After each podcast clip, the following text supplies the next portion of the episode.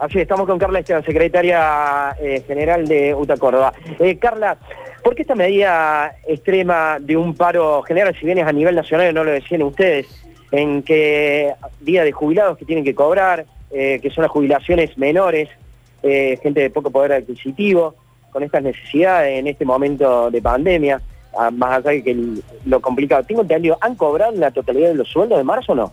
No, nosotros no hemos recibido la totalidad de los salarios.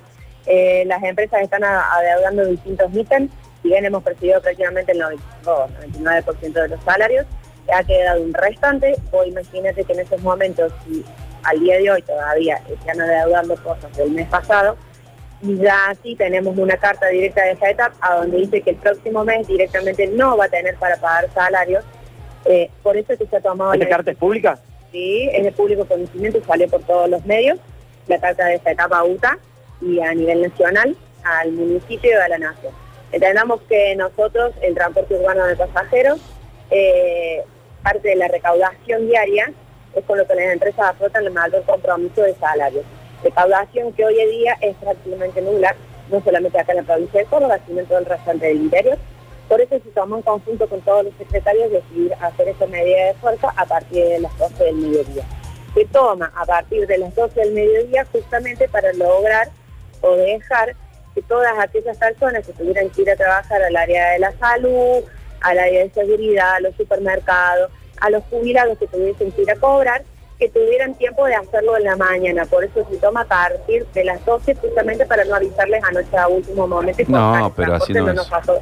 No nos pareció para nada correspondiente hacerlo anoche a las 12 de la Es que así no funciona. La Nación había girado subsidios a las distintas empresas de transporte a nivel nacional.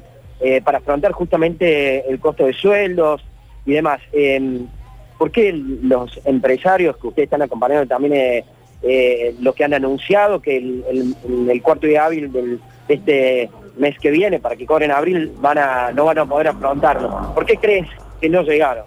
Que no van a llegar. A ver, los subsidios llegaron en el día de ayer, o fíjate, el día de ayer a que fecha estamos, nosotros lo cobramos, percibimos salario el cuarto día hábil, la municipalidad hizo un esfuerzo enorme adelantando esos subsidios, pero esos subsidios no significan la totalidad de lo que se necesita hoy para que las empresas puedan hacerle frente a todo a todos sus compromisos, no tanto salario, hablamos de los compromisos, porque de nada nos sirve tampoco que tengamos para pagar un salario y no tengan para echarle gasolina a los coches y los coches en el día no puedan andar en la calle. A esa situación en el que entiendan que vamos. A la situación que nosotros estamos también eh, expuestos a esta enfermedad, que es una crisis sanitaria a nivel mundial, nosotros estamos totalmente expuestos, al igual que los médicos, que los policías, nosotros damos personas, personas que van al área de, la sanidad porque están teniendo síntomas y distintas cosas, bueno, a salud, a todos los que están trabajando en el día de hoy, poniéndole el hombro con todos los riesgos que se influye, se les ha destinado hasta un bono. A nosotros nadie nos está asegurando de que nos van a pagar salario. Entonces, cuando nosotros largamos el estado de alerta para apoyar al compañero Gramajo, hablando por ahorita, dimos la explicación de que si bien estábamos, entendíamos la situación de compañeros, porque sabemos que nosotros vamos para el mismo lado. Claro. Bien. Eh, a ver, Ariel, Ariel sí, a, mí eh, me parece, punto uno, una medida inédita que toma el gremio. Eh, está bien y es entendible lo que le está pasando por donde ibas recién. A partir del mediodía, permítame disentir con la secretaria general de UTA, porque si se queda a la hora que empiece el paro, va a haber toda la gente que se va a quedar en la calle. Es un, sí, Carla, eh, Luchi, con respecto a la gente que va a terminar en la calle, eh, o sea, la que salga a los bancos, la que ¿cómo se va a volver? Si la gente vuelve después del mediodía. Por eso la medida se anunció anoche a las 10 de la noche, empezamos a anunciar la medida ante todos los medios justamente para que la gente prevea eso. Carla, pero que... que no solamente la zona céntrica, tiene bancos a donde pueden ir a cobrar, también tenemos en los barrios, en todos los Carla, pero usted está... Por eso no se decidió lanzar la noche a las 12 de la noche, desde hoy muy temprano, están avisando ustedes de que nosotros estábamos en medida de fuerza a partir del mediodía. Yo le voy a decir lo que va a ocurrir cuando empiece el paro de transporte, no porque sea divino, van a dejar un montón de gente en la calle sin poder volver a sus casas. Se lo digo a 9 y 24 de la mañana y cuando me enteré de la medida de fuerza, y también me parece extraño esta forma tan inédita de hacerlo al partir del mediodía. Usted, si está en el centro, se va a dar cuenta de la cantidad de gente que hay. ¿Esa gente cómo vuelve? ¿Usted cree que va a poder volver antes del mediodía? Si uno toma todas las medidas... No va a poder volver, Carla. Y se puede ver, si vamos a la realidad de las cosas, la gente que hoy ves en el centro, hay gente que no está trabajando, que no viene a trabajar, está todo el centro cerrado. Solamente venían a los bancos. Los bancos el día de mañana también van a abrir, pasado también, y así mismo tenemos los cajeros automáticos para que la gente pueda ir. A ver, si vamos a la realidad de las cosas, chicos, metiéndome en una área que quizás no me corresponde. Sí. El que toda la gente se amontone hoy en un banco tampoco nos está subiendo nada, para eso estamos en una cuarentena si vos tranquilamente con tu tarjeta de débito podés ir y Bueno, pero eso ya es otro tema, Carla. Es otro tema, Carla. Eh, yo solamente digo, en esta situación de pandemia donde todos tenemos que poner un poquito, es totalmente entendible lo que ustedes plantean. Y también por ahí uno ve que ustedes dicen a futuro no nos van a poder. En realidad muchos sectores son los que no saben cómo les van a pagar, porque es, es así. El, lo que... Escúchame una cosita. Yo te entiendo perfectamente lo que vos me decís. Yo lo que te estoy diciendo es que a futuro no vas a tener una empresa de transporte que te pueda llevar la gente. No vamos a tener nada. Normal, y no vamos a tener nada. Nada, pero bueno. A nivel nacional, vamos hablando por, por Argentina nomás. Mira, a mí me tocó estar anoche... Nos va a atacar directamente a todos. Carla. a ver, yo te puedo dar hoy el transporte con, normalidad que lo hemos venido haciendo.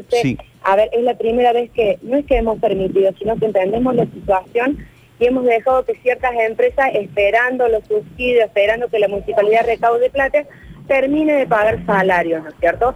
Distintos ítems, a ver, estamos hablando plata de no porcentajes chicos que le están debiendo a algunos compañeros, estamos hablando arriba de 10 mil pesos, cuando hoy saben que en esta emergencia sanitaria, ¿sí? es alimento y sanidad lo que nos hace. Toda plata que hoy no se recaude es menos alimento y menos sanidad.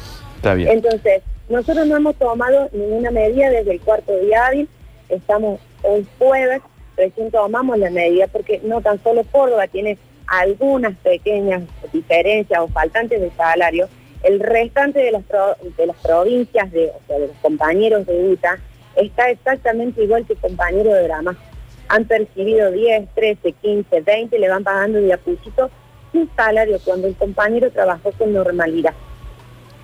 En un mes que hubo 15 días de recaudación.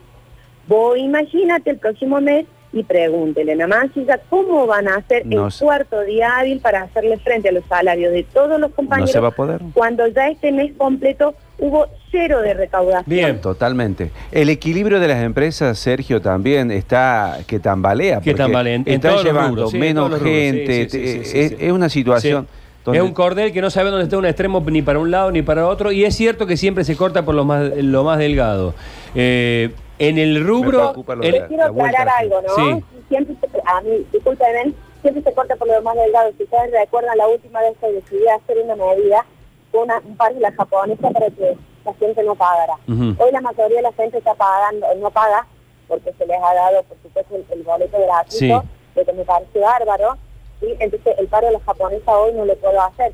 Pero sin ir más lejos, siempre se corta por lo más débil. Pregunten por qué Buenos Aires, hablando por el AMBA, tiene subsidiado completamente y asegurado salario, gasoil, todo para los compañeros del transporte y las provincias siempre quedan a la deriva. Cuando ustedes saben perfectamente que tanto el municipio como provincia no ha recaudado prácticamente nada tampoco como para poderle hacer frente en el próximo mes a todo lo que se lleva. No hablando solamente de transporte. Está bien, en realidad, en realidad es, es, es, un hilo donde lo más delgado está en varios, eh, en varias puntas o en varios extremos.